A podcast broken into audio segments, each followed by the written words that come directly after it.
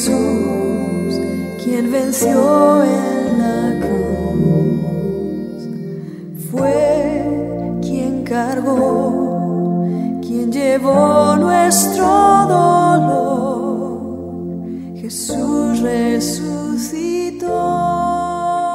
Realmente estoy fascinado con la invitación que Jesús hizo para todos los seres humanos que viven en esta tierra y que de pronto se encuentran trabajados, enredados, confundidos y llevando pesadas cargas espirituales y que por sí solo no pueden salir. Destejer esa red que el enemigo tejió es el gran deseo de Jesús para verte en libertad. Recuerdo cuando era pequeño, a mi mamá le gustaba mucho tejer y siempre fue muy detallista puesto que le gustaba hacer las cosas con excelencia. Por eso cuando un tejido no había salido como ella pensaba o como ella quería, no dudaba un segundo, lo destejía y volvía a empezarlo de nuevo. Y esa tarea de destejer me la solía dar a mí. Había una máquina muy sencilla, manual, que se llamaba devanadora, donde toda la lana quedaba nuevamente hecha un ovillo. Recuerdo cómo me gustaba hacer ese trabajo. Y esto es lo que precisamente hace Jesús. No importa los años que el enemigo estuvo tejiendo esa red para tenerte enredado y apresado. Él pone la devanadora y en poco tiempo desteje todo y te hace nuevamente libre. También recuerdo cómo en mi niñez he observado a las hormigas cargando un diminuto palito o un pequeño pedacito de una hoja de un árbol, llevándola hacia su hormiguero. Cuánto esfuerzo que hacen ellas, y no solo para cargar ese peso que para nosotros es un pequeño palito, pero para ellas es una tremenda viga muy pesada. Y no solo el hecho de cargarla y transportarla, sino además cualquier obstáculo, por pequeño que sea, es una gran dificultad o un gran impedimento para ellas, al igual que la distancia, por corta que sea, el recorrido para ellas es un largo camino.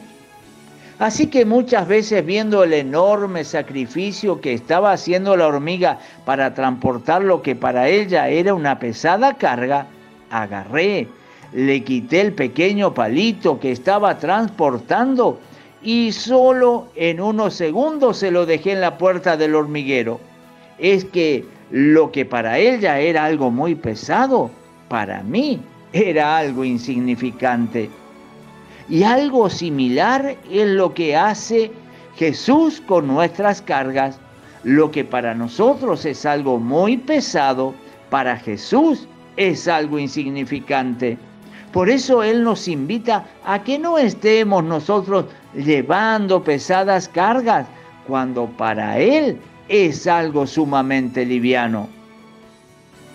Ahora, una vez que aceptamos la invitación de ir a Jesús, y nos acercamos a Él con un corazón humilde y sincero, el Señor deshace todo trabajo del enemigo, se lleva toda carga y una vez libres y sin peso, nos invita a descansar. Etimológicamente la palabra descanso tiene que ver con deshacer el cansancio.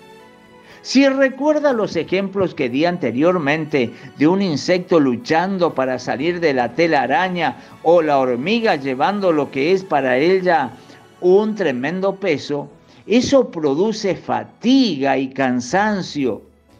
Asimismo, aquellos que han caído en la red del enemigo y por mucho tiempo han llevado la carga que el maligno había puesto sobre sus vidas, ahora están cansados, extenuados y sin fuerzas. Y es por eso que Jesús los invita a descansar.